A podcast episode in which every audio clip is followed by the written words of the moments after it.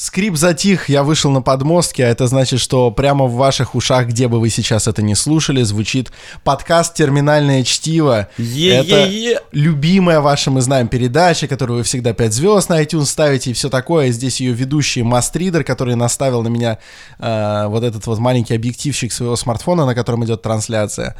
Ну, поздоровайся. Instagram.com slash mastrider. Здравствуйте, дорогие друзья. Слушайте нас и смотрите нас в прямых трансляциях в моем инстаграме. А также здесь, здесь я, Александр Форсайт, и вы не видите вот этот вот небольшой мой э, указательный палец, который я показываю. Вы его видите только если смотрите нас в прямых эфирах. А почему я его показываю? Потому что у нас сегодня в гостях человек, который помнит нас еще вот такими, вот такими начинающими ведущими, даже, даже еще не начавшими. Uh, у нас в гостях Сергей Береговой. Это, это помимо того, что он видел нас вот такими, это продюсер и автор телеграм-канала Растрига, ну, чтобы вы знали, да? Главный редактор сообщества Крутотец. В прошлом зам главного редактора радио «Говорит Москва», где мы все это начали. И генеральный продюсер э, «Серебряного дождя». Тоже в прошлом. Ну да, тоже в прошлом. Да. Uh, Привет. Здравствуйте, Сергей. Привет, привет. Здравствуйте. Ну, естественно, мы здесь на «ты». Вот, естественно, мы здесь прибухиваем, и, ну, мы еще не начали, но мы обязательно это начнем. А я начал. Ну, ты Ваше молодец. здоровье, ребят. Ну, ладно, Сергей, Ну, за знакомство. Давайте даем. Так, ну ты- как, со встречу тогда уж. Да. Раз. Прекрасно. Попробуем.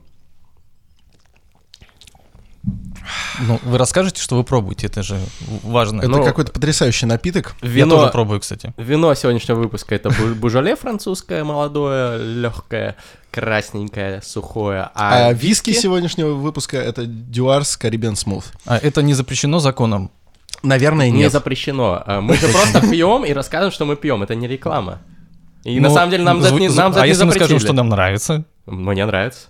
Это все равно не реклама. Не реклама, ну И, хорошо. кстати, ну, на Ютубе этой лазейкой пользуются, чтобы как раз э, сотрудничать с разными блогерами, э, алкогольные бренды. Ну да, прям шоу есть одно построено на этом. Да, много есть шоу. Бар в большом городе, я знаю, они там все время это делают. деле. Да. Ну и даже не одно, да, таких много, просто оно наиболее сейчас развившееся. И вот, собственно, кстати, мы вплотную подошли к теме, о которой будем говорить в основном сегодня. Это вот этот вот переход от классических медиа к новым медиа. Потому что, чтобы вы знали, то, что Сергей — это зам главного редактора и генеральный продюсер в прошлом, это не значит, что он откуда-то э, типа ушел просто в никуда. Он ушел в интернет, вот к нам, вот сюда, в подкасты, в стримы. И это вполне себе сознательное решение. Может, может показаться, что в никуда на самом деле. Потому Почему? Что, ну, в какие-то моменты мне возникало желание, что- э, не мысль о том, что, боже, что я делаю. Почему? Ну, потому что там было, были, условно говоря, компании, корпорации, была структура, я там занимал некие должности, а после этого я туда ушел и стал заниматься, ну, как бы, не, не совсем понятно чем. Ну, я тебя здесь Пишу отлично понимаю. Я целый год, наверное, после того, как э, мы с «Говорит Москва» исчезли из эфира, Страдал. я жаловался Григорию чуть ли не каждый э, наш выпуск, ну, не, не- в эфире прямо, а потом, А там. за рюмочкой, жаловался ему, говорил, как я, хоти- как, я, как я хочу обратно на радио, как я там чувствовал, чувствовал большую аудиторию, которая слушает, которая звонит в эфиры. А, Сейчас ты тоже чувствуешь их. но потом, да, потом Мастридер начал меня утешать, он просто стал мне скидывать там, не знаю, хвалебные комментарии или отзывы, которые приходят ему в личку. О подкастах. Да, о подкастах. Потом он скинул, что мы там периодически берем первое место в своей категории на русском iTunes. Я такой, а, нет, ладно. А у вас ладно. как... а, я перебью. Да Там валяй ты, е- что? Угадай нашу категорию. Есть категории, есть какой-то... Ваша категория люди и блоги. Нет, там есть темы, типа тематики. А, Я, кстати, ничего в этом не медиа. понимаю, так что... Нет, тематика, ну, короче говоря, философия. А, Мы философия. Топ-1 подкаст в России о философии. Ну, вы прописываете такие теги. Ну, мы просто так обозначим, потому что Мгм. мы ебать философы. Да, это... Философы. А, Так, ска- ну, я, я про наше знакомство все-таки расскажу. Я не знаю, меня подмывает. Это для Давай. меня тема очень, очень трепетная. Мы, на самом деле, продолжаем наш цикл ностальгических передач, начавшийся в прошлый раз, а, о том, как все начиналось. Два года назад, значит, мы задумали это все. И где-то на новогодних каникулах э, пришли на «Говорит Москва», удостоились 10-минутной аудиенции с Сергеем Леонидовичем Самого. Доренко. Да, самого. Светлая ему память. Респект. Вот. После чего были перенаправлены к Сергею, дальше нами занимался он. в чистом виде. То есть Сергей сказал, когда нам приходить, что нам делать, кому нам звонить в случае чего. А, показал нам микрофон и сказал, говорить сюда. Пож- Пожелал Я удачи. думал, Да. инструкций будет больше, Я, честно говоря, не очень помню, как проходила вся, вся эта Ну, история. мы выглядели довольно блекло тогда. Это же не сейчас, когда мы звезды Это правда, подкаст-индустрии. Я, я- я- я разглядел вас сразу изюминку. И с- поэтому ты здесь. Поэтому Да. ты здесь. Так вот, как, э, что тебя вытолкнуло, если даже после этого ты сомневался иногда и думал, куда ты вообще ушел? Почему? Что тебя двинуло пойти в интернет с должности генерального продюсера? Ну, типа, странно. Ну тут, на самом деле, возможно, это случилось не по моей воле. Ну, так сложились обстоятельства, что я сначала решил уйти с радио, а потом я уже решил заняться интернетом. Мгм. Потому что тут нужно говорить конкретно про радио, радиостанцию, на которой я работал в последнее время, на «Серебряном дожде». Вот. И там у меня не особо в какой-то момент, в какой-то момент не особо хотелось там работать. Ну, потому что... с- А что там вообще? Там это, это общественно-политическая радиостанция. Что там вообще? Я не знаю. Я Там музло классное. Там музло. Про классное тоже нужно. Нет, там классное музло, но Не только. э, да, не, не то, что не только. и Оно ограничено на тот момент, когда я, когда я туда пришел, там было странное, не то что странное, но не очень, на мой взгляд, подходящая му- музыка. Мгм. Она была в стиле э, радио, радио 7 на Семи холмах. Мгм. Вот. А ауди- мне сразу сказали, давай, чувак, с тобой делать э, радио, которое будет ориентировано на таких, как ты и я. Ну, а эта музыка точно туда не подходила. А какую музыку ты слушаешь в основном? А, Ну, кроме наших фристайлов, естественно. Тут даже не то, какую музыку я слушаю, важно, а то, какую оно как бы несет за собой идеологию или там, ну, в общем, Ничего себе. И в этом вопросе, и в этом Смыслы. вопросе вы разошлись, И- я так инди, что ли, какая-то идеология или какая?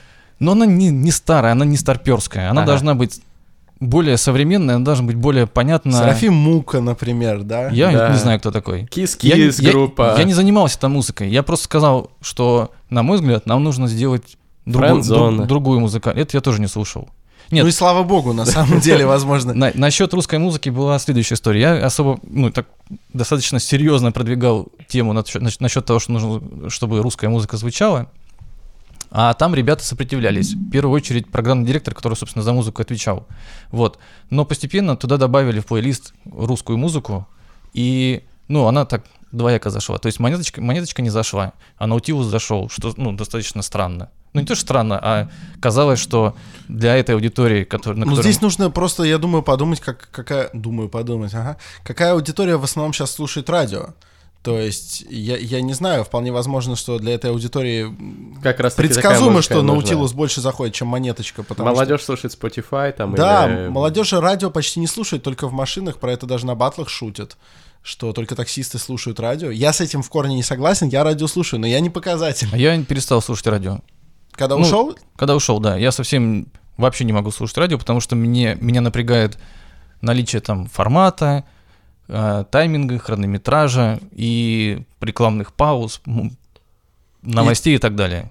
Я а- не могу это слушать вообще, ну, как бы я все, я теперь слушаю исключительно Яндекс Музыку, просто музыку и подкасты. О, ну клево. Круто. И, Кстати, можешь сейчас на гора выдать топ своих подкастов, которые ты слушаешь?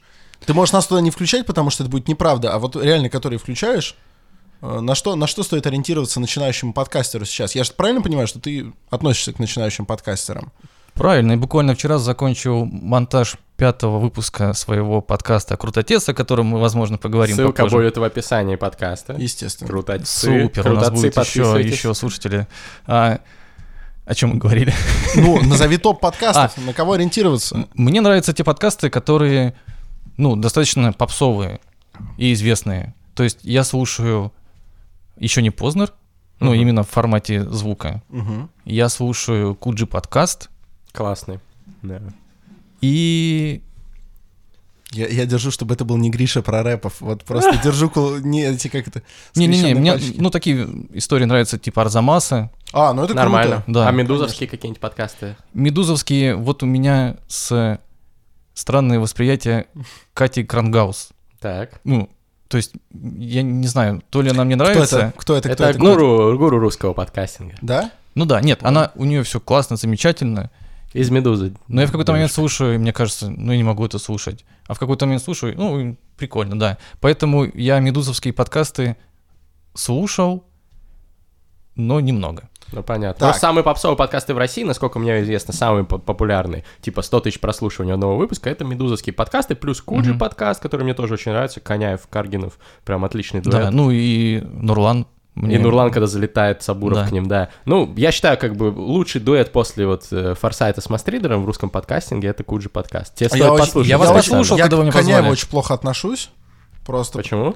ну, пиздит много нехороших вещей про хороших людей. Но это не важно. В принципе, он во многих вещах очень-очень круто рубит, и поэтому, когда я попадаю на его передачи, а он же еще и на классическом радио, по-моему, на эхе ведет На эхе ведет наука 2.0. И- Вот. Не, не, не, как по-другому. Ну, как-то, как что-то такое, Что-то там да. 2.0 или нет? Короче, послушай Куджи, тебе понравится. Вот, я, я слушаю, когда он, в принципе, достаточно интересно, вызывает у меня отторжение. А, но если в подкастах ты пока только начинаешь, то ты как бы автор, автор Растриги, основной, главный. Ты это ведёшь, телеграм-канал, у которого больше 100 тысяч, да, да? по-моему? 127 тысяч 127. подписчиков. То есть это раньше его вел э, Сергей Доренко. Это телеграм-канал, который заводил Сергей Доренко. После его смерти его какое-то время он, ну, никто не занимался, а потом его жена Юля решила продолжать это дело. Ну, в принципе, на мой взгляд, правильно и разумно. И мы как-то в какой-то момент объединились и начали вместе работать с этим телеграм-каналом.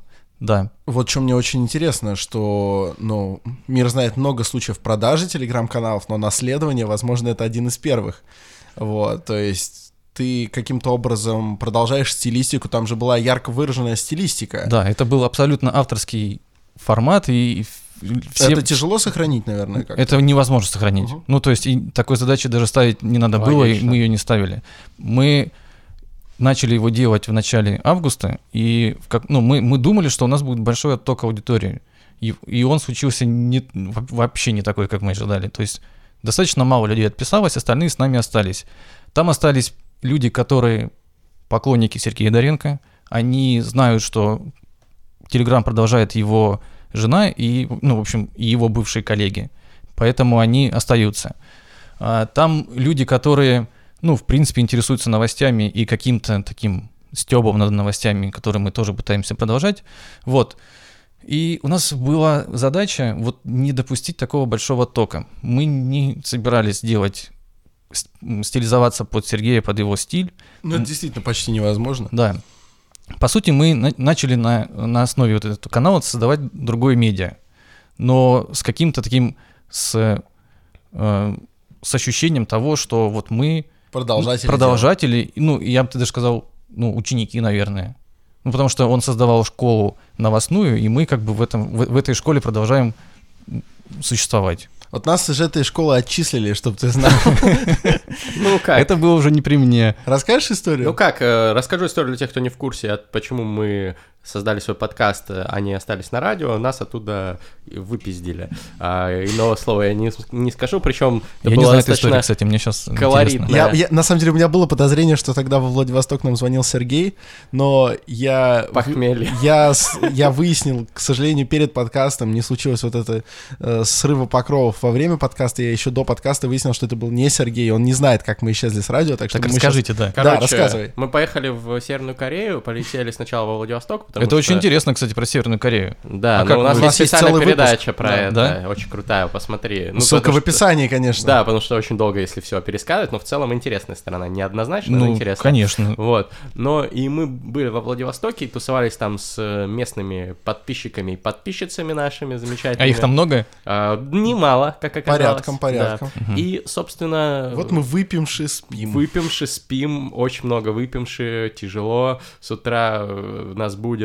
э, телефонный звонок. Даже так, где- где-то часа в 4 ночи во Владивостоке, то есть в Москве, э, ну, заканчивается рабочий день. Мгм. Ну, может, может, Нет, два, может, да. два часа ночи во Мгм. Владивостоке. А, но суть в том, что по ощущениям 4, потому что мы запутались во времени, плюс мы квасили. В общем, тяжело. У нас будет телефонный звонок. Да, и, в общем... Вас двоих, вы вдвоем спали, да? Да, а ну, мы... у нас номер-то один, А, как ну бы. да, да. Мы спали недалеко друг от друга, и ровно по центру между нами лежал телефон, знаешь. И поэтому, когда он звонил, мы так ласково Это- руки друг на Это, друга это клали. как, как меч у этого между. Ланселотом и его Хорошо. Тристаном, точнее. Тристаном и Изольдой. Да. Вот. Молодец. Цени- Это Молодец. Ты Орудие. ре- респектнул, да, Оружие. Сейчас Оксимирон вот так вот хлопает, он же специалист по средневековой английской литературе, и поэтому он просто такой, о, Было дело. А вас было. и Оксимирон слушает. Конечно, Мгм. нас и Билл Гейтс Привет, слушает. я хочу передать ему привет, я и слушаю его музыку. Не слушаешь? Слушаю, слушаю, Слушаешь? мне нравится. А, ну, респект. как бы не так, Я что хочу прям тебя много. предупредить. Ладно. Короче говоря, лежит этот телефон, звонит и говорят нам, что, типа, вышел... Ну, а мы заранее записали наш выпуск. Два э, выпуска мы записали. два У нас две выпуска. недели не Да, будет, мы записали два Ну, что выпуска. мы же ответственные радиоведущие были. Правильно, Там да. Каждую неделю, да, надо выходить, и сейчас с подкастом так же делаем. И, короче говоря, записали заранее два выпуска. Первый был про микродозинг ЛСД и про Роскомнадзор. Вот, Мгм. первая часть была про микродозинг ЛСД, к нам пришел А ми- химик-эксперт. Микродозинг ЛСД это что такое? Это употребление микродоз э, психоделика, известного как ЛСД, Мгм. э, то есть доз, которые не вызывают у тебя там психоделический трип, у тебя не происходит какой-то там пиздоз, э, не расплывается ничего, ты там не познаешь тайны вселенной, все в целом нормально, ты в целом... Ящеров вокруг нету. Да, в целом адекватно, никаких галлюцинаций, но... Ну и важно, как мы это обсуждали. Мы обсуждали явление, Я- я- а не то, что надо Мгм. или не надо я, я это употреблять. Хотел сейчас сказать, Да. да. Вот, э, соответственно, микродозинг, по сути, ты ничего особо не чувствуешь, но некоторые люди, сейчас вот стартаперы, в основном это всякие биохакеры в Кремниевой долине, говорят, утверждают, что этот микродозинг помогает повысить продуктивность, и если ты там пару раз в неделю или три раза в неделю принимаешь небольшие, то есть в 10 раз меньше, чем обычные дозы э, психоделиков, то у тебя улучшается продуктивность, ты меньше раздражаешься и так далее. И это такой модный тренд. Мы обсуждали это чисто с позиции такого рационального мышления, скепсиса, и позвали к себе эксперта-химика, который раскидал, пояснил вообще за все это дело. И у него была, кстати, достаточно однозначная позиция по поводу того, что ЛСД это плохо даже в микродозах. Вот я Она хотел не- тоже высказаться по Она, этому поводу. она там может кому-то показаться неоднозначной, но у человека образование, человек как бы раскидывал, и в целом выпуск получился, э, он получился именно таким обзором вот э, их мораль, знаете, и Мгм. журналист. Их нравы. Их да, нравы. их нравы. Вот. Ну, соответственно, миллион дисклеймеров мы делали, мы ничего не пропагандировали. Каждые там 5-7 минут мы кидали, что мы не пропагандируем употребление, употребление запрещено и плохо. Я, я, я секунду Да. перебью. Вот даже когда я работал на радио, даже тема о том, что, знаете, там где-нибудь легализовали марихуану, в принципе, в сети очень обсуждается, ну, всегда классно. Я никогда не брал эту тему, потому что а, именно опасался, что это может быть там какой-то пропаганда и так далее. А мы- Ну, это маразм, а вы прям конечно, ЛСД. вот в нашем государственном э, законодательстве, но да. так есть, А потом да. прилетает предупреждение, все Так правильно. вот, Какое предупреждение? Так вот, так вот, а вторую часть мы обсуждали Роскомнадзор. Он как раз в тот момент блокировал Телеграм, был в процессе блокировки Телеграма. И я выдал такой жесткий диск на э, Роскомнадзор, сказал, что работать в Роскомнадзоре это в принципе зашквар, что эти люди вредители делают плохие вещи для нашей Первая и страны. вторая часть сыграли, как бы срезонировали И мы, несколько. мы не знаем, из-за чего на самом деле. Кто-то, может быть, обиделся на нас в Роскомнадзоре. Или действительно кто-то подумал, блин, они Ну, подожди, же Роскомнадзор не успел же послушать. пропагандируют. Так нет, они успели послушать. А, то есть это Наш было в эфир эфире? вышел Да, это накануне. вышло в эфире. Пока мы пьянствовали во Владивостоке, Вышел люди в. Москве и в других городах слушали наш эфир. И слушали наши вот эти вот речи. И кто-то из э, неугодно, ну, из тех, кому не стоило слушать это, послушал Мгм. это, и ему не понравилось это. И он отправил, видимо, какое-то предупреждение на радиостанцию. Не знаю, как это работает. Да, ты, мы, ты да, лучше кстати, объяснишь. расскажи, может быть, ты в курсе, как этот механизм работает, но нам позвонили уже с радиостанции, мужской голос, а, сказал, что вас беспокоит, э, говорит Москва. И кто же это был, По-моему, интересно? по-моему, он сказал, что он зам главного редактора. Вот. А, И ну это... это Окей. был ты. Нет. Так, ну хорошо. Человек сказал, что я, значит, зам главного редактора «Говорит Москва», ваша передача снята с сетки вещания, более выходить не И в будет. конце он сказал, соси пизду. Да нет, он так не сказал, но, но он явно подумал, потому что он с таким... Он смачно нам это отвесил. Я такой, спасибо, до свидания. На утро мы проснулись, такие, бля, надо срочно сохранить этот выпуск. Он еще некоторое время повисел в сети, потом Ну, его удалили с ага. сайта. А мы его сохранили, и он Мы доступен, его ссылка в кусочками, описании. кусочками записывали с экрана, потому что его из канала YouTube убрали быстро, моментально везде Ну, уничтожили. правильно, если есть предупр- некое предупреждение. Причем нам сказали, что, короче, усмотрены признаки, э, косвенные признаки пропаганды наркотиков. Мгм. Нам вообще не дали возможность сказать, нет, ее не было.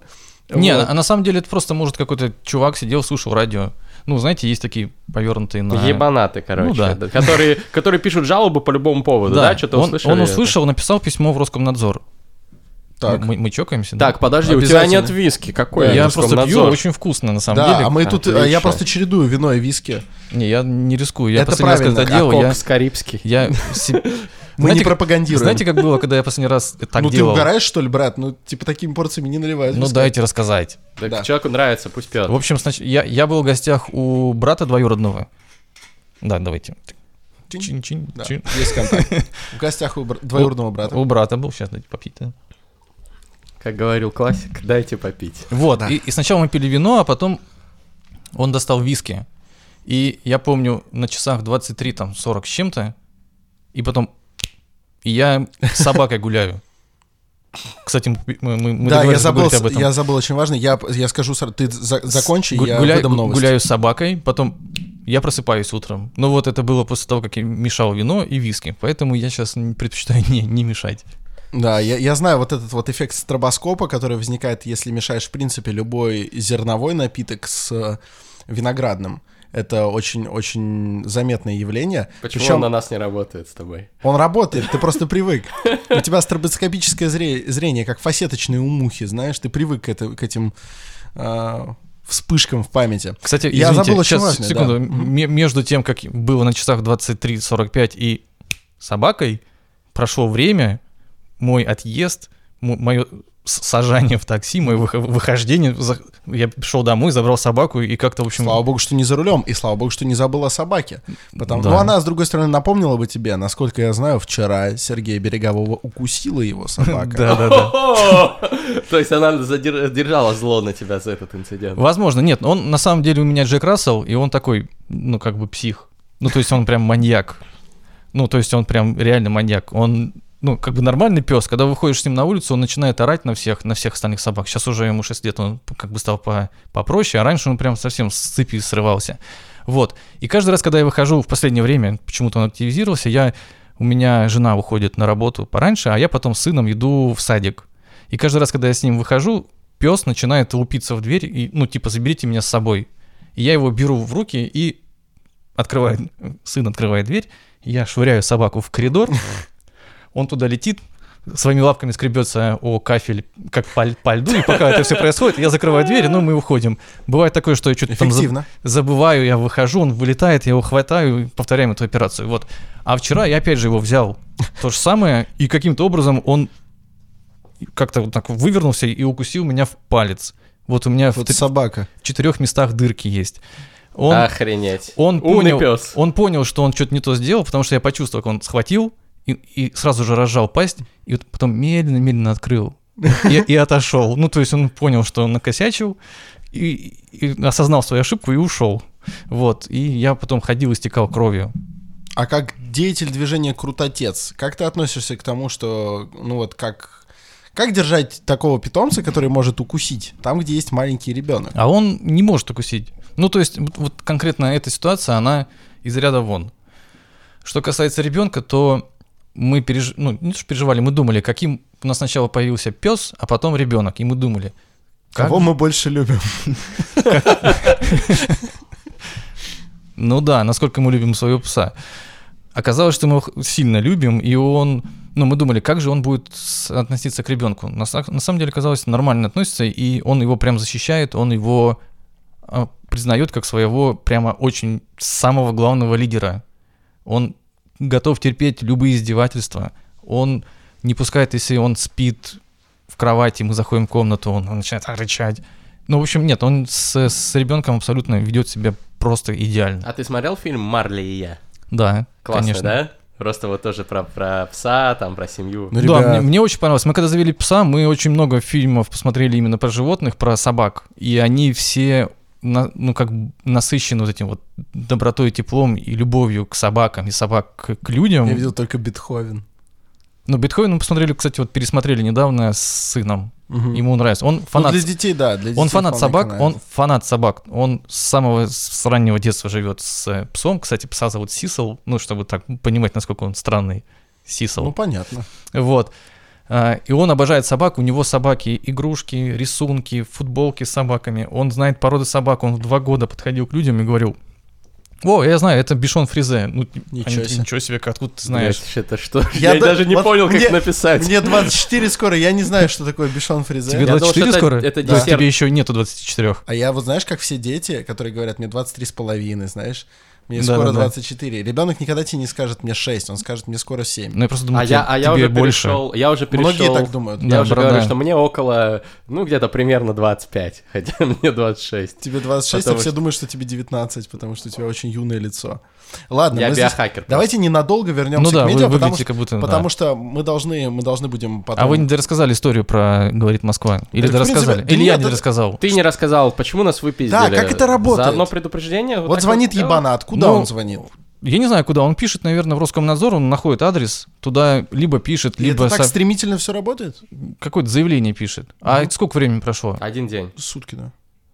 Не знаю, иначе вас послушали. Наверное, Роскомнадзор Ну, прям кто-то сделал. послушал вас там, и прям был звонок, скорее всего. Потому что бывает, когда проходит время, через там месяц приходит письмо из Роскомнадзора, где сообщается, что, ну, там суд, по-моему, есть. Я вот не знаю все эти истории, но через какое-то время приходит сообщение, и там, например, они сообщают, что поступила такая история, и, и просят предоставить материалы, они изучают. Мгм. После этого может быть вынесено предупреждение. Если в год или там в какой-то период выносится два предупреждения, то может быть отозвана лицензия СМИ.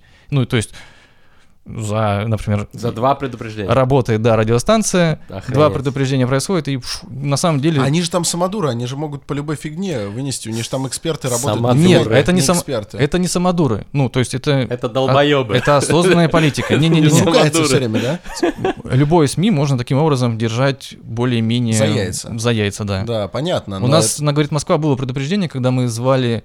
Была программа, посвященная субкультурам, и позвали туда людей, которые были свингерами. Ну это же нормально звать их. Это же обсуждение вопроса, Ну, это да. же не пропаганда Никто- нетрадиционных никто а не занимался а у нас свингерством. есть, э, у нас нет, э, У не нас запрещена пропаганда бесконтрольного секса. Не-не-не, у нас та- гомосексуального секса пропаганда там ли- э, у нас, к сожалению, Я и говорю, запрещена. А свингеры, Ну, не, они же... я, не- а- я бы они- не пропагандировал. Свингеры, они же не обязательно геи, они обычно как раз... Они обычно как раз- Там не, гетеросексуалы. не шло речи про геев, там это было просто а, что-то там плохое с традиционными семейными Ну, ценностями. я и говорю, это, это Есть же еще маркировка настоящее. 12 плюс, 16 плюс, 18. Вот у нас на тот момент действовала маркировка, 16. Дэн, и сейчас там действует 16 плюс, 16 плюс, да. да. Соответственно, А есть, свингеры не надо 18. 18 плюс, да. Понятно. Даже Это- чтобы обсудить. да. Ну, Обалдеть. скорее всего. Ну, там еще, я, я эфир не слушал, но А чтобы поучаствовать? там что-то обсуждалось. Чтобы поучаствовать. Ну, тоже желательно, чтобы было 18, конечно. Ну, да, наверное, это важно для тех, с кем ты участвуешь. Да, Ну, принципиально Чтобы важно. они, чтобы они хотя бы знали. Чтобы хотя бы 16 им было. Это уж точно важно. Да. Ну да. А, так, хорошо. То ну есть вот, то есть, скорее всего, был человек, который прям послушал и прям позвонил и, прямо У сказал, нас что у вас просто там есть теория, происходит. что он в большей степени обиделся за слова Роскомнадзор за шквар и работать там за шквар. И просто он такой, блин, я там работаю, я что за шквар? Я что за А контакт? мне кажется, за наркотики. Да, блин, просто, просто очень обидно, потому Мы что никогда мы, не узнаем даже. мы вот обсуждали это обидно. с научных точек зрения, и было очень обидно. Но вот теперь мы плавно переходим к следующей теме. То есть вас за наркотики взяли. Да, покуда ты, э, покуда ты начал потихонечку перетекать э, в интернет, мы все еще каким-то там м, задним отделом мозга, мозжечком, где-то там, мы думаем, э, что если нам выкатит какое-нибудь предложение от радиостанции, что ну, мы не сразу откажемся, что мы, может быть, и подумаем. Скажи, пожалуйста, вот если, если нету такого уже человека, как э, Сергей Доренко, которому можно просто найти его контакт, написать, позвонить, сказать, что, блин, вот мы из интернета, мы там крутые чуваки, давайте мы здесь попробуем. Как вообще люди приходят на радио? Вот как ты ушел с «Говорит Москва» и пришел на «Серебряный дождь»? Ты сначала как-то туда отрекомендовался? Как, как нам туда вернуться? Вот, допустим, мы хотим. Допустим. Допустим. Ну, Не смотри на меня так. ну, я, честно говоря, не, х- не Хорошо, особо вот, хочу. Ну вот- ладно. Вот, допустим, мы хотим на радио Предположим, «Маяк». Предположим. Вот, окей. очень хотим. Вы находите контакт продюсера и пишете, звоните ему, пишете в Фейсбуке, пишете. Ну, мне на самом деле очень много приходило разных писем, сообщений и Как ты предложений. относишься вести- к продюсерам-мудакам? Вот ты их видел? А я не знаю, что такое в смысле. Продюсер-мудак. Видел таких? Ну, я просто... Я просто... Для кого-то, например, я продюсер мудак. Ну, ты Ну, как- определенно не мудак. Ты пришел к нам, ты тут очень А, ну, здраво вот разговариваешь. Нет, для вас я не мудак, а для кого-то, кому я сказал, ребят, нет, не нравится, они считают, что я мудак. Я имею в виду, знаешь, вот такой продюсер, который сидит, он, он очень-очень важный человек. Ты к нему приходишь, э, рассказываешь о своем концепте, э, показываешь, что это уже имело место быть, что у этого была ты, аудитория. ты сейчас неправильно сказал. Имело место. Нельзя говорить имело место Понял, быть. понял, понял Наконец-то! нахуй. Наконец-то! Понял, блядь. Сергей, я за тебя поднимаю бокал, С даже нет вискарика, потому что наконец-то в этой студии появился человек, который меня жестко и правильно уел по русскому Ты языку. знаешь, что я не справляюсь из вежливости? Я знаю, иногда? но мне очень, я очень скучаю по, по этому. Нет, Мне есть моменты, хочется, которые ладно. очень сложно слушать, и я не, не могу терпеть. Я знаю, Разъебал, имело- разъебал я знаю, при имеет, это как толпе. имеет место быть, нежели чем озвучить мнение, Ну, Да. озвучить мнение это это плохо. это плохо, да, но хотя не настолько. Нам не ну, это нужны достаточно тут спор- мнения. Короче, Но нет, все, кто работает на Говорит Москва, абсолютно- знают, что Да. озвучить и являться это не- Всё, не совсем ты правильно. затолкал мне в глотку мою ошибку, но, э, окей, я теперь даже не знаю, мне как-то даже неловко стало. Вот Давайте я вместо Александра скажу. Вот имеет место. Имеет место, да. Да, Вот, имеет да? место такое. эм, Показываем, значит, у нас вышло столько-то выпусков, у нас была активная аудитория, э, та-та-та, та-та-та, столько-то прослушиваний на сайте. В общем, вот это все выкатываем. Он такой, да, очень интересный формат. э, но вы что, хотите работать в прямом эфире? Мы такие, ну, как-то да. Он говорит, нет, знаете, я вам предлагаю, э, вы запишите 6 передач по 2 минуты, Мгм. по 2 Ну, минуты. пилоты. с- по 2 минуты Мгм. с обзорами э, смешных новостей из интернета. И мы будем давать их, Это как- и нормально мы звучит? будем давать их, когда у нас, э, ну, типа, такой промежуток, Ну, куда, да. куда длинный трек уже не впихнуть. Это была радиостудия 21, когда она начиналась. М, мгм. Длинный трек не впихнуть, Они так ответили? а рекламы еще мало. Ко мне много приходило людей оттуда со Спорт ФМ, когда они закрылись. Да, да, да, да, да. Ой, как много было хейта. Знаешь, когда в такси садишься, такой, включить радио студию 21, потому что я готовился, типа, Мгм. к разговору с продюсером. Они такие, а эти подонки. Э, Почему? Которые Потому что спорт закрыли. FM закрыли. Я, кстати, начал слушать эту частоту именно когда появилась, ну, когда я слушал радио, когда там рэп появился. Вот. И Вот. мы, естественно, туда захотели, потому что это такое появилось MTV в, в радиоформате. Ну, не, не сработало. как они, MTV. они хотели так сработать, и поэтому мы туда и пришли. Ну, Райт Раун смешно ведет, кстати. пожилой. И вот он тогда как бы мне, меня так обескуражил этим всем, и я говорю, ну блин, ну нам бы просто, мы как-то не, не привыкли к такому. Посмотрите, послушайте наши эфиры, как там весело, круто. Но вы хотели прийти с часовой программой на музыкальную станцию. Ну, естественно. У них были такие программы, и больше того, их ведущие, то есть Сережа похоронил, а, Райт Раун, а, Хорошие ребята. Значит, э, Никого не они, знаю. ну, в смысле, они, он-то их знал, они у него ведущими работали, Ага. они все нас ему отрекомендовали, я не с нуля писал, это Мгм. он мне написал, они Мгм. ему посоветовали, типа такой вот охуенный чувак, у него есть еще, типа, Кент, они вместе ведут радиопередачу, и им как раз нужны были разговорники Так вы бы сделали позднем- межпрограммки эти двухминутные. Ну, Так а мы вам? обиделись, мы Нет. обиделись, какие двухминутки? Я не обиделся, не я, я- Вот и я рассказывай. просто хуй забил. Тихо, Зачем вот и нам нужны? рассказывай, Сергей, А что как это рассказывать? правильно При- делать. Приходит ко мне человек, ну, к продюсеру, ко мне уже не приходит. Приходит и говорит, у меня там есть такая-то идея. Естественно, ты его сверяешь со, своими, со своим видением развития радиостанции и эфира, как ты там что думал. Если он подходит тебе по, по многим параметрам, ты ему предлагаешь, ну, давай попробуем, там сделаем Ну, пилот. это же принципиально другой формат. Да, но если нету формата, который нужен тебе, но у него есть другой, и он при этом думает, что тебя можно в этом деле как-то использовать. Естественно, он тебе предлагает это. Ну, это нормально. Конечно. То есть я не считаю, что должен это был нормально. обидеться? Ты не должен Нет, был конечно. обидеться. То есть он не мудак. Он наоборот, он, если бы он был мудак, он сказал, «У- уходи. Миша Костров, Ты ты, мне не не- мудак, прости. Я, я хотел сказать, что ты мудак, но и даже сказал, но ты не мудак. Вот я не знаю, кто такой Миша Костров, но он вот по Он- этому рассказу абсолютно Я нормальный, тоже, я тоже нормальный считаю человек. его мудаком. Все. Но нам не нужно радио, братан. Подкасты растут с пиздец ебической скоростью каждый год. В 3-5 Вот, раз растет правда. рынок подкастов А России. косится на тебя и думает, не смогу дать послушать своему ребенку этот подкаст, очень много Ребенок э, и так услышит эти слова, пусть лучше от своих, чем Не, за я не гаражами. слушаю, я с ним не слушаю подкаст, ну, потому что они, в любой момент может возникнуть там что-то такое неподходящее. Хотя, ну, во- во-первых, я не очень за маты, Ну, вот я- поэтому я ограничен. я не хочу, не хочу их произносить, ну, хотя всякое бывает. И Но не мудак хочу- это не мат. Мудак не мат, да. слава Даже, даже пидорас снимат. И Всё, ну, пидорас не будем, не мат. не будем туда. Ну, Вот, но есть слова, которые не хочу, чтобы слушал мой сын. Сын. это В логично. том числе мудак и пидорас. Но он их Главное- и так услышит. Стоп, но есть, есть принципиальная разница. Если он слышит их от своих сверстников в школе, это нормальный естественный процесс, но круто, если отец — это такой моральный авторитет, и он их не произносит Ну, при я ребенке. ни Не, разу ну, не слышал, лу- чтобы- Лучше, чтобы отец не назвал сына мудак и Я- пидорас, я согласен. Господи, какие глупости тебе Я ни разу не слышал, чтобы мой, мои родители говорили Вот, вот, маты. я тоже, И я это хорошо. У меня ступор прям ну, максимальный. Я когда слышу, что при сыне кто-то говорит слово «жопа», я прям... Мой отец, кстати, страшный матершинник, но он выждал до 10 Да? лет. До 10 лет он не сказал ни одного бранного слова при мне, и я был в полной уверенности, что он их даже не знает. То есть у меня не было идеи, что я вообще когда-либо смогу при нем э, ругнуться, да и, кстати, так я и не ругаюсь при нем. Мгм. Ну, потому что я не считаю, что у нас есть какое-то в этом вопросе равенство. До 10 лет он терпел. А потом произошла какая-то нелепая ситуация. Я гулял со своими кентами, я жил тогда в деревне, и мы э, где-то возле речки э, пошли гулять, и в это, мы что-то там играли в салочки, я подскользнулся, э, упал, и, и раздался такой резкий запах. Я смотрю, у меня весь рукав, ну, в дерьме. Ну, то есть там, видимо, там, не знаю, собака или что-то такое проходило. Ну, такая рядовая ситуация для ребенка. Мэр. Естественно, да, мерт. А, вот, крэп, так сказать. Вот, я очень расстроился, дети смеются, знаешь, вот дети засмеялись, а Ваня заплакал, как у Толстого в нетленном его произведении.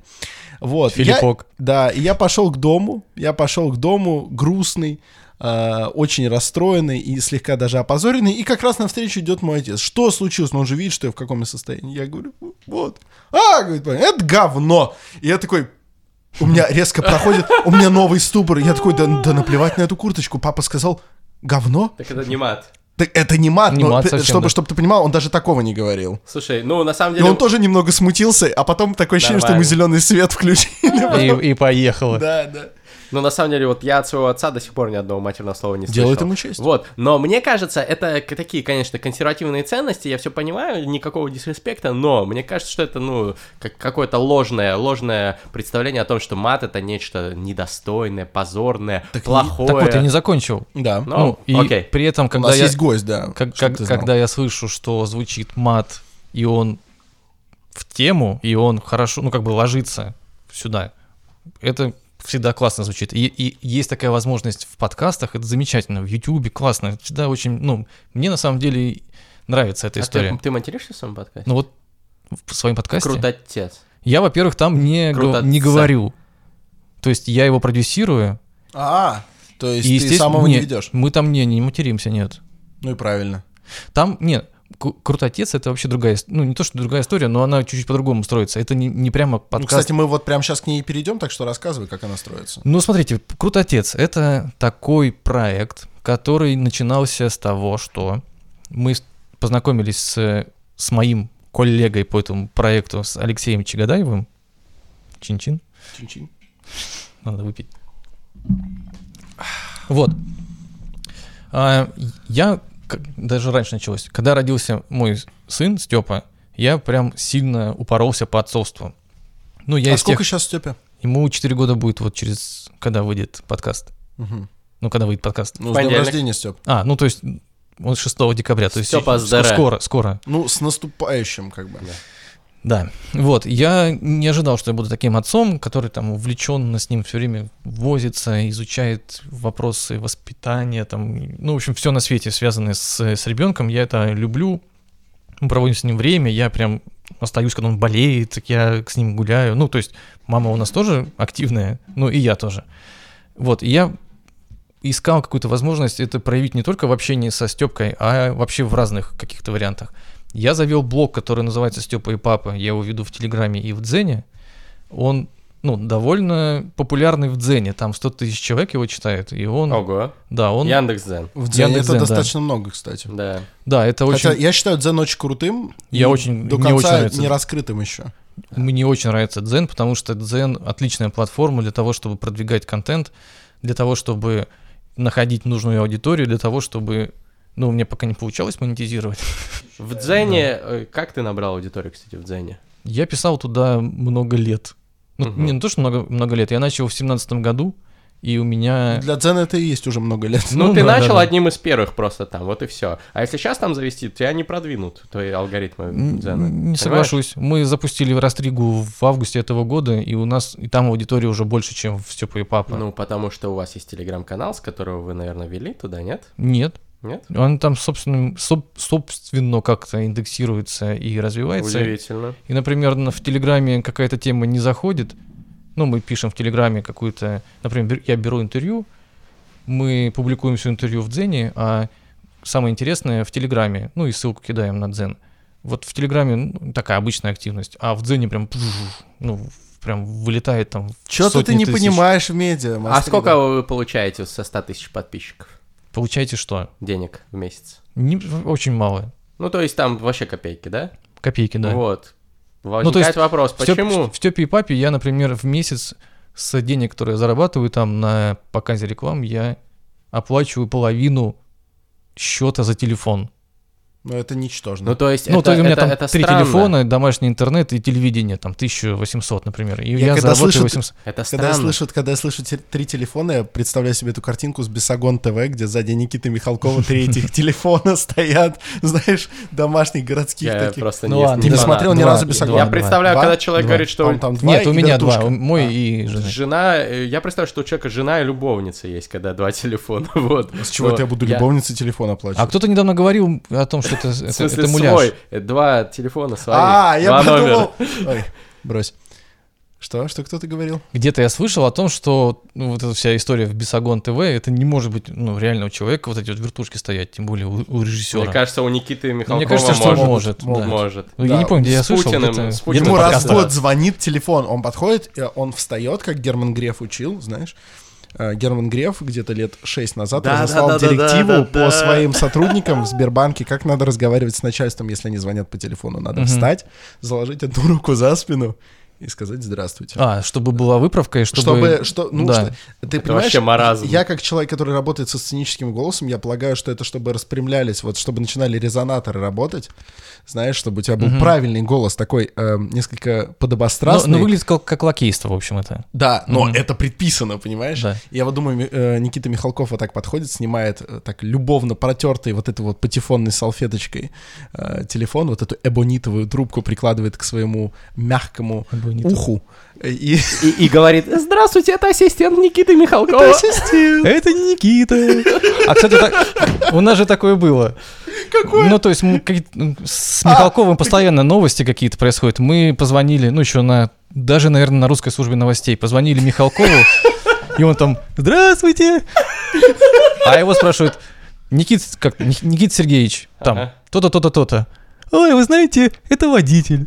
И все, и это, это Никит Сергеевич, водитель. Когда ты сказал, что такое было, я Бля. представляю себе. Алло, здравствуйте. Это не Сергей Береговой, нет. Но ваша программа закрыта. Да. да. До свидания. Сука. Это был не я. Ну, вряд ли, вряд ли, он, Да нет. вряд ли это он был. Хотя, кто знает. Слушай, нет, тут, если он таким голосом разговаривал, вряд ли он бы Да, не блин, стал нанимать он водителей был. с таким голосом. Но, слушайте, это на самом деле Приехали. Не то чтобы прям сильно распространенная, но случающаяся история, когда ты звонишь какому-то человеку, чтобы взять комментарии, а он сначала говорит типа да-да-да, потом, когда понимаешь, что к нему журналисты обращаются, он начинает себя выдавать за какого-то там помощника, водителя и так далее. У меня было вот недавно так с, с Тимати. Вот когда он выпустил этот свой клип, С гуфом, да? Вот наконец-то Да. жарево пошло. Ебой! я позвонил ему, он сказал, не-не, ребята, это уже здесь давно нет Тимура. Тим- Тимур, же, да? Может Серьезно? может быть, нет, но голос мне его показался очень похожим. Но Михалков мы прям переслушивали все вместе и прям все поняли, что это было. Нет, ребята, здесь давно нет Тимура. Да. Мы- А представляешь, ты Кадырову звонишь за комментарием, он такой... Это не он, нет. Вы не туда попали. Кладу трубку, до свидания. Вот, что-то такое. Но они там все под него блин, косят. это забавно. Да, кстати, я заметил. Они стараются, чеченцы сейчас очень многие стараются говорить как А Кадыров. он очень стильно говорит, Ну, правда. естественно. Ну, Нам так, вот даже не... че- Я на- даже не на чеченец, я тоже хочу, как он Да. разговаривает. Я хочу так подкаст Но вести. прямого телефона Кадырова нету. Если кто-то у него хочет э, комментарий взять, Нет, такого нет, чтобы... Давайте позвоним Рамзану Ахматовичу и возьмем у него комментарий по какой-то теме. Всегда через его пресс-секретаря, либо через... Там у них есть Умаров. Вот это отстой, Министр кстати. Я за то, по- чтобы по политика была вот в этом смысле прозрачной, чтобы был вот условный телефон, где, допустим, ближайший какой-то там, не знаю, ассистент по этому телефону всегда доступен, и можно взять комментарий. Песков был такой.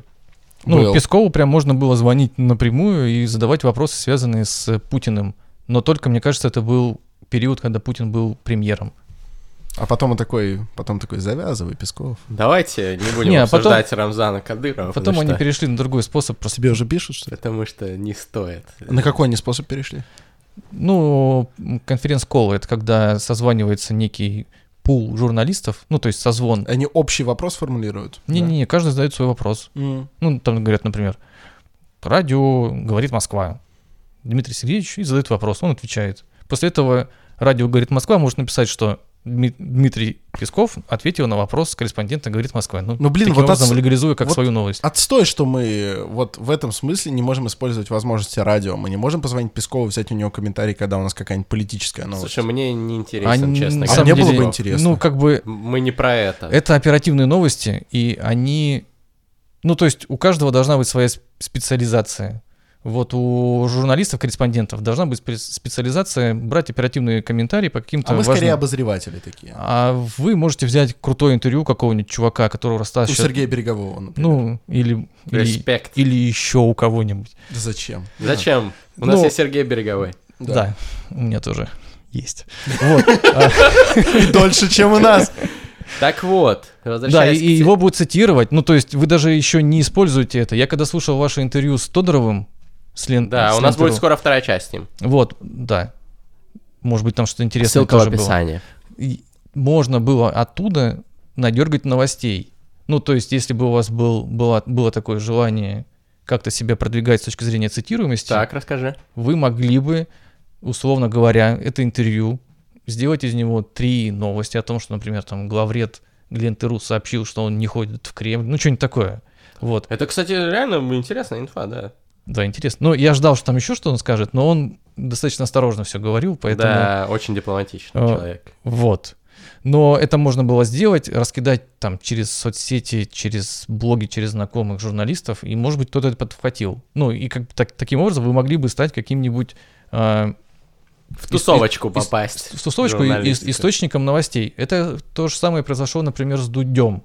Но он этого сам, конечно, не делает, просто у него огромное количество зрителей, там есть журналисты. Ну, виральность, короче, там да, и получается, они просто да. смотрят и делают новость сразу же. Все у нас все. И нет, еще не все. Это не радио. Здесь, здесь никто Мгм. не придет. Здесь как пойдет, так пойдет. Но я думаю, что интересным одним из последних вопросов был бы э, вопрос, важно ли сейчас, вот, кстати, вот это самое пресловутое попадание в тусовочку. Потому что мы видим, что какие-то новые медиа очень педалируются даже в классических, на них часто ссылаются. Там, не знаю, у Гриши Пророкова берут... э, делают- Рэпова. делают- да, про Рэпова, простите, пожалуйста. Ему делают какую-то даже колонку, где там, не помню, в У коммерсанте меня тоже теперь колонка на Republic, кстати. Ну вот у него где-то была даже целая колонка с э, его комментариями по поводу каких-то животрепещущих вопросов. И вот он прям в тусе. А мы, например, ну, в меньшей степени. Важно ли вообще туда сейчас вливаться, или можно на это хер положить, потому что через год это вообще все важно не будет, и это все устареет, и все эти, все, вся эта свора, типа а, Альбаца, Венедиктова, Ой, обгладывающая друг друга, начиная с пяток. Альбац и Венедиктов тоже точно уже не тусовка. Ну, на мой взгляд. Я просто вижу, что даже очень куча молодых ходит э, на день рождения Эхо, например. Слушай, Ну, ну, тусовочка это- это... медуза, мне кажется, сейчас, нет? Вот, да, скорее всего, вот в этом направлении тусовка. Но, опять же, можно пытаться влезть в тусовку и не попасть туда. А можно пробовать создавать со- свою тусовку. Фабума гэнг! Да! Па-па-па! Ну, то есть это не, это не нужно делать. Ну, те Ты же... в той тусовке или ты в нашу пойдешь? Я вашу. Я, я ни в какой не тусовке. Сергей Береговой заявил о вступлении в Фабума гэнг. Новость. Новость на Знать бы Интерфаксе. еще, что это такое, а Это потом... не важно. Это наша Все тусовка. хорошо. Хорошо, Это я, я с удовольствием вступлю в вашу тусовку. Ни, ни в каких тусовках я особо не присутствую, и ну не знаю, насколько это вообще нужно. Я в отцовской тусовке. Ну вот, мы будем круто отца двигать. Да. Блин, отцовская тусовка звучит как, ну, крутая Отцовская тусовка. тусовка, это это типа прям, да, как будто там, да, как Там будто есть хайт. там хай, там, там, э, господи, там Notorious B.I.G. все еще Да. состоит. Слушайте, я, можно, если есть еще немножко времени, Да. я, рас- я расскажу о том, что отцовская тусовка, и тема отцовства. Я прям представляю себе действительно Хайда там. Ну, Ваше а здоровье. Кого ты представляешь? Это рэпер Хайт Мэри Джейн. Антон Белагай, Хайд. Респект. Он юрист и по совместительству рэпер, и он э, считается А, отцом. я знаю. Мне, когда я был на, говорит, ой, на дожде, мне его кто-то там советовал Один пригласить. из лучших э, русских батл MC в Как прошлом. минимум был, да. А он жил в Америке, да? Это он жил в Америке. Не, он, по-моему, не жил в Америке. Он Он жил в Краснодаре, но это почти то же Ну самое. да, это русская Америка. Это русский Мемфис. Да, ну это юг, юг такой. Грязный юг, dirty south. Ну, а так- Мемфис на, на юге, да? Да черт По-моему, его да. знает. Кто- кого интересует Давайте будем- география США? Мы здесь Давайте будем говорить, все. это м, Новый Орлеан. Орлеан. Да, Новый. Орлеан. Похож Да, чем-то, да. Да. Ну, что ж. Там про много отцов- черных, да? Давай все-таки про... Да, там же Адыгея под боком. Давай Комментарий в про- Инстаграме получается от пользователя Ольшанский 123. Папа, не пей. Да я не пью на самом деле. А пью я, а я не папа. Мне можно. Так, так. Папа так. не пьет. Короче, смотрите, когда Про отцовскую тусовку. а- да. отцовская, ну, как бы нет отцовской тусовки, то есть это нет, нет такого спортзала или там актового зала, куда приходят отцы такие, о, тусуются. Ну, я, имеется в виду просто мен- ментальная тусовка. Когда человеку там звонишь, пишешь, говоришь, вот у нас есть такая история, мы проводим там стримы, встречи, подкасты, хотим говорить просто об опыте отцовства. И все говорят, о, это очень круто, это так, не... ну, как бы, я там то-то, то-то, мне уже надоело об этом говорить, я хочу говорить о своем сыне или дочери, или там дочерях, сыновьях, мне интересно говорить о, их развитии, я вообще очень люблю это делать, давайте мы будем это, ну, вместе. То есть люди очень заинтересованы говорить о своем, о своих детях и о своем а, понимании того, каким они, какими они должны, какими хотят видеть детей. А когда мы говорим о том, какими мы хотим видеть детей, мы на самом деле говорим о том, каким мы хотим видеть свое будущее, ну, с- свою страну. Это, кстати, искажение какое-то, по- по-моему, наверное. Почему искажение? Ну, потому что мы транслируем свои ожидания от будущего на своих детей. Но Ва- это важный работает момент. так. И тут тусовка отцовская разделяется на два противоборствующих Которым нравятся наши фристайлы, и которым нет. Прости, что перебил. На самом деле примерно так. Ну, ну, А, история в следующем. Я с этой историей столкнулся в Дзене как раз. Мгм. Потому что там сотни комментариев, и я пишу вещи, которые многим не нравятся, потому что они, ну, как бы воспринимаются людьми как слишком ли- либеральные. И тут возникает вот что. Значит, есть традиционное отцовство, представляющее о том, что отец — это хранитель традиций, это оберегатель семьи от а, чего-то там, какого-то влияния, чаще всего это какое-то иностранное гейское влияние, которого никто никогда не видел, но оно, э, все с ним борются. А, и, и которые считают, что, в общем, цель отца — это ну, обеспечить защиту, деньги и так далее. Это одни. Вторые, те, к которым больше я как бы при- при- примыкаю, считают, что э, отец — это не человек, который там борется с чем-то, а, чело- а отец — это, ну, условно говоря, друг, проводник и соратник своего ребенка. И не надо бороться там с этими геями, и если ребенок захочет быть геем, ну, кто знает, ну, это, это- э, я бы... Стоит ли говорить о том, чтобы я этого не очень бы хотел, но если Да это это как случится, бы я это при- да. приму, да. Типа, то, что ты не очень бы этого хотел, это нормально. Ну, геям в Типа, России жить тяжелее, чем э, Ну да, вот- гетеросексуалам. Вот, по- вот во многом из-за присутствия гомофобии я бы не хотел, чтобы мой ребенок был геем. Но А, если он Но ты бы не стал его да. за это э, Чморить. ущемлять. Ну, да? я, я надеюсь, что я буду достаточно разумным, умным и, ну, понимающим, чтобы не делать этого. Круто, респект. Вот. И о чем я говорил? А, я говорил о том, что я не хочу транслировать какие-то свои видения сыну. Я хочу, чтобы он был свободным, мыслящим человеком. И тот путь, который он сам выберет, я его приму, но я, моя задача в том, чтобы он сам пришел к этому пути, и чтобы у него, ну, как бы не возникало вот этих вот запретов, замков, а, табу в голове, которые возникают у людей, которых воспитывают такие же люди.